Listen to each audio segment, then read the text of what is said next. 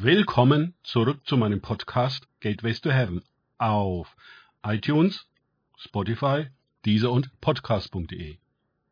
Mein Name ist Markus Herbert und mein Thema heute ist Wandelt im Geist.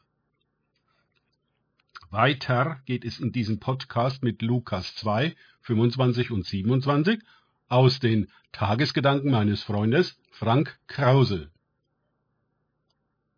Und siehe, es war in Jerusalem ein Mensch mit Namen Simeon. Und dieser war gerecht und gottesfürchtig und wartete auf den Trost Israels, und der Heilige Geist war auf ihm. Und er kam durch den Geist in den Tempel. Lukas 2, 25 und 27. Was für ein anschauliches Beispiel für göttliche Leitung. Der Heilige Geist führt Simeon in den Tempel, genau im richtigen Moment.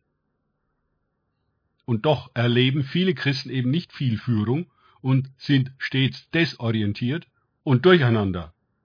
Viele erwarten Leitung und Führung auch gar nicht vom Geist, sondern von der Kirche, Gemeinde.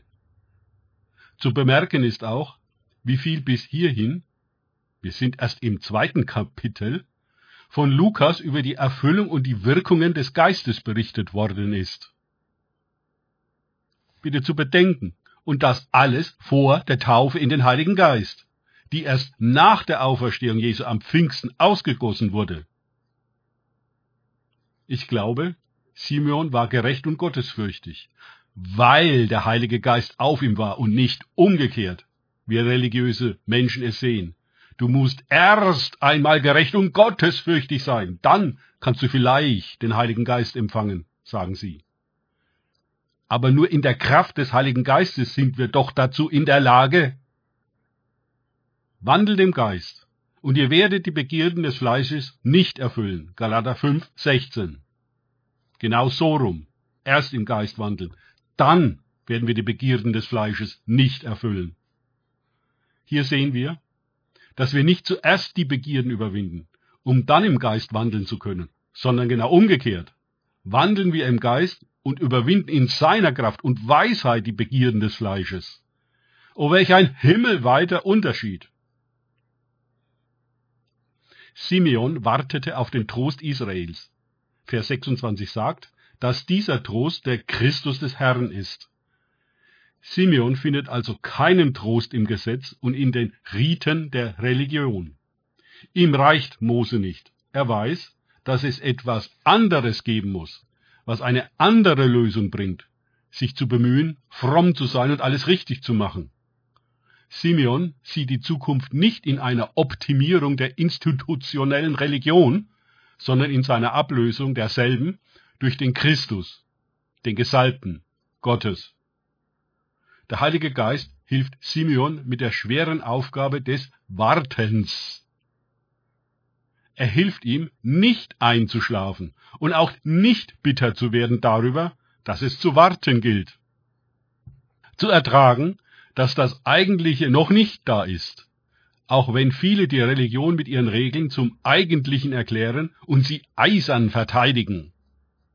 Doch eines Tages ist es soweit. Der Geist führt Simeon in den Tempel. Dort offenbart er ihm, dass jenes Baby, welches seine Eltern gerade hereinbringen, der Messias, der Trost Israels, der Christus Gottes und das Heil bzw. die Rettung ist. Lukas 2, 30. Das Licht der Offenbarung für die Nationen und zur Herrlichkeit Israels. Lukas 2, 32. Die anderen dort, auch die Priester, erkennen scheinbar nichts davon. Sie sind in ihrer Routine und behandeln das Kind wie jedes andere. Einen Unterschied bemerken sie nicht.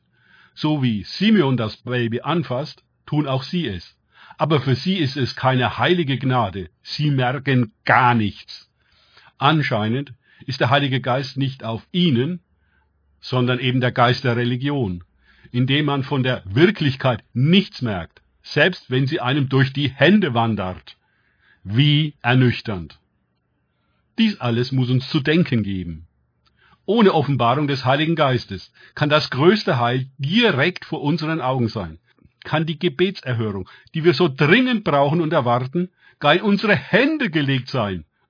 und wir nehmen es nicht wahr. Wenn wir einmal im Himmel sein werden, wo es keine Religion gibt, dann werden wir endlich voll gewahr werden, wie viel Gott unternommen hat, um uns zu helfen und unsere Gebete zu erhören. Und auf der anderen Seite, wie blind und taub wir daran vorbeigegangen sind in unserer religiösen Routine. Danke fürs Zuhören. Denkt bitte immer daran. Kenne ich es oder kann ich es? Im Sinne von erlebe ich es. Erst sich auf Gott und Begegnungen mit ihm einlassen, bringt wahres Leben. Und die Begegnung mit dem Messias. Gott segne euch und wir hören uns wieder.